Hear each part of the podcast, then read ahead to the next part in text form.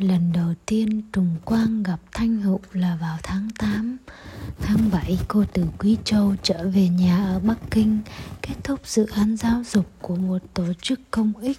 Họ mang một số ấn phẩm tri thức bách khoa học sinh dịch từ tiếng Anh, Chia cho các trường tiểu học dân tộc Miêu trên núi cao. Cô ở lại nơi đó 3 tháng, Thường ngày cô làm công việc tình nguyện ở hội ngân sách, Dịch các ấn phẩm cho trẻ em đọc nên bản làng dạy thay, Cô đọc kinh thánh, cũng đọc kinh Phật, Nhưng vẫn không cho rằng mình là một người có tín ngưỡng xác định.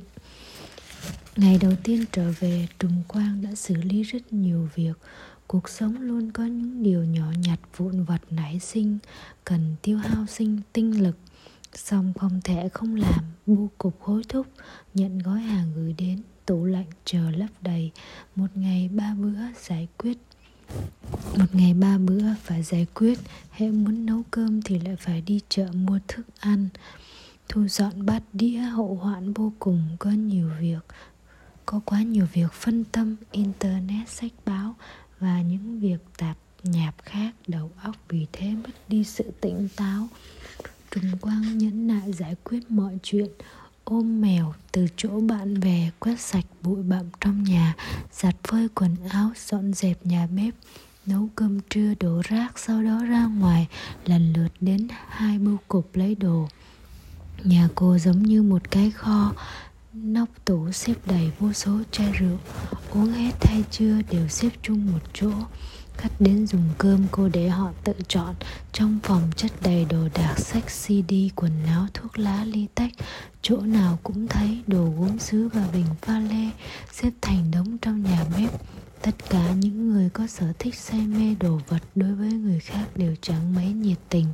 Cô quét dọn nhà cửa theo định kỳ, sắp xếp các đồ đạc, đồ vật bề bộn. Có những thứ không cũ, chỉ là không thích nữa liền nữa liền đem cho bạn cô từng tặng sách cũ đĩa phim, trang sức hộp gỗ long não, váy lụa tơ tằm đã mặc một lần nước hoa chưa khui, dùng một tờ giấy báo ngả vàng nhăn nhúm gói lại những món đồ cũ đưa cho người khác nói tặng bạn. Dường như không có bất cứ lưu luyến gì đối với những thư ấy. Buổi tối vô duyên cớ bị cúp nước cô quá mệt mỏi nên không gọi điện thoại hỏi chủ nhà. Dùng nước suối rửa mặt đánh răng rồi nhanh chóng đi vào giấc ngủ. Nửa đêm nước hết cúp. Vòi nước chưa khóa cứ chảy rào rào trong bồn tắm. Cô bèn trở dậy đi khóa vòi nước lúc đó phát hiện ngoài cửa sổ mưa rất to chớp lóe liên hồi, con mèo cuộn tròn trên giường cô không chịu rời đi. Trùng quang đóng cửa sổ tiếp tục ngủ. Không biết tại sao nhớ đến đường đi quý châu. Ngoài cửa sổ đồng xanh, núi xanh bát ngát trong sự trầm mặc và ồn ào. Suốt dọc đường, mạch suy nghĩ rõ ràng lạ thường cứ miên man trong hành trình đi đây đi đó, người ta luôn phải xác định mục tiêu của mình. Sáng sớm tỉnh giấc là lại lên đường phương hướng ở ngay trước mắt. Ăn ở đơn giản, tiết kiệm. Có lẽ chính vì thế mà người ta say mê các cuộc lữ hành. Trùng Quang bằng lòng tiêu hao nửa cuộc đời của mình cho những chuyến đi. Một tuần sau Trùng Quang một mình đón sinh nhật. Cô đến tiệm quen cắt tóc, Anh thợ từng giúp cô cắt tóc. Ba lần tay nghề rất khéo léo hôm đó, Thực hiện một kiểu tóc anh cho rằng phù hợp với khí chất của Trùng Quang, Dịu dàng hiền thục. Trùng Quang biết kiểu tóc này chẳng phải là của cô. Về đến nhà mở vòi nước, gội đầu dùng tay vò tóc loạn cào cào. Cô biết mình nên là dạng nào.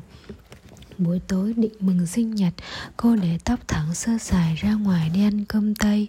Đầu tiên chạy đến nơi phụ cận Kerry Center. Nhà hàng Tây Hoa Lệ, cô từng đi ngang qua đã đóng cửa từ lâu, Hiện tại đã thành tiệm giày. Thật là vật còn người mất quá nhiều thứ. Chẳng thể lâu dài trùng quang biết quan hệ giữa mình và thành phố. Này từ đầu đến cuối, như gần như xa, cô sẵn sàng rời khỏi nơi này bất cứ lúc nào, đổ đến một quán ý mới mở gần tam lý đồn.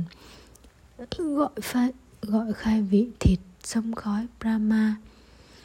Pama và vô mắt cừu canh cá nấu bơ một đĩa mì nghêu, mì rất ngon, sợi mảnh. Có độ dai, nghêu rửa rất sạch, dùng rượu đốt qua, uống một ly rượu vang trắng. Ở Quý Châu, hàng ngày cô dùng nồi gang lớn nấu cơm xào rau cho mười mấy người. Cô không bao giờ để ý việc mình là một cô gái, thường một mình ăn cơm ở nhà hàng. Trùng Quang cảm thấy dấu hiệu con người già đi là thích nghe côn khúc, đọc sách cổ, không nói chuyện nhiều, có những lúc không tự chủ được mà rơi nước mắt. Lúc ngẫm lại cảnh ngộ và ám ảnh nội tâm của mình trong lòng cảm kích nhưng vẫn thấy buồn cho bản thân. Lúc không thể yêu một người hoặc lúc yêu một người đều trống trải vô cùng lúc ở một mình trong bóng tối trên giường ngủ, hồi ức tất cả những sự việc nhớ được. Lúc gối trên cánh tay một người đàn ông mà lòng không biết ở tận đâu. Lúc có sự nhạy cảm và kích động đầy mâu thuẫn đối với cuộc sống, nếu mất con mèo Cô thường cảm thấy trầm cảm có lúc buổi chiều cứ ép bản thân đi giữa đám đông trở lên mặt đất, uống một tách cà phê trong quán cà phê tâm tối như là niềm an ủi duy nhất. Có lúc cô nghi hoặc với câu hỏi rốt cuộc là vì mục đích gì con người cứ luôn nhẫn nại mà sống.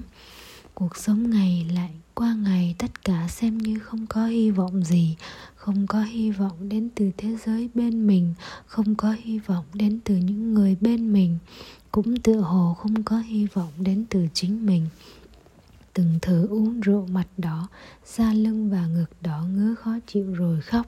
Sáng sớm hôm sau tỉnh dậy, mưa như trút nước, không khí lạnh lẽo trong lành, con mèo lặng lẽ cuộn mình bên gối.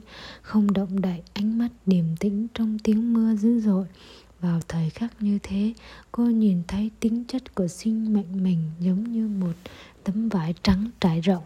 Vì hanh khô và giặt tẩy nhìn thấy từng nếp gấp và vết đen ẩn giấu trên đó, cô vẫn chưa đến khoa tâm thần của bệnh viện nhờ tu vấn, nhưng đã chuẩn bị sẵn sàng tiếp nhận điều trị thuốc men, cô có thái độ khoa học đối với bệnh trầm cảm, tin rằng nó bắt nguồn từ cơ thể.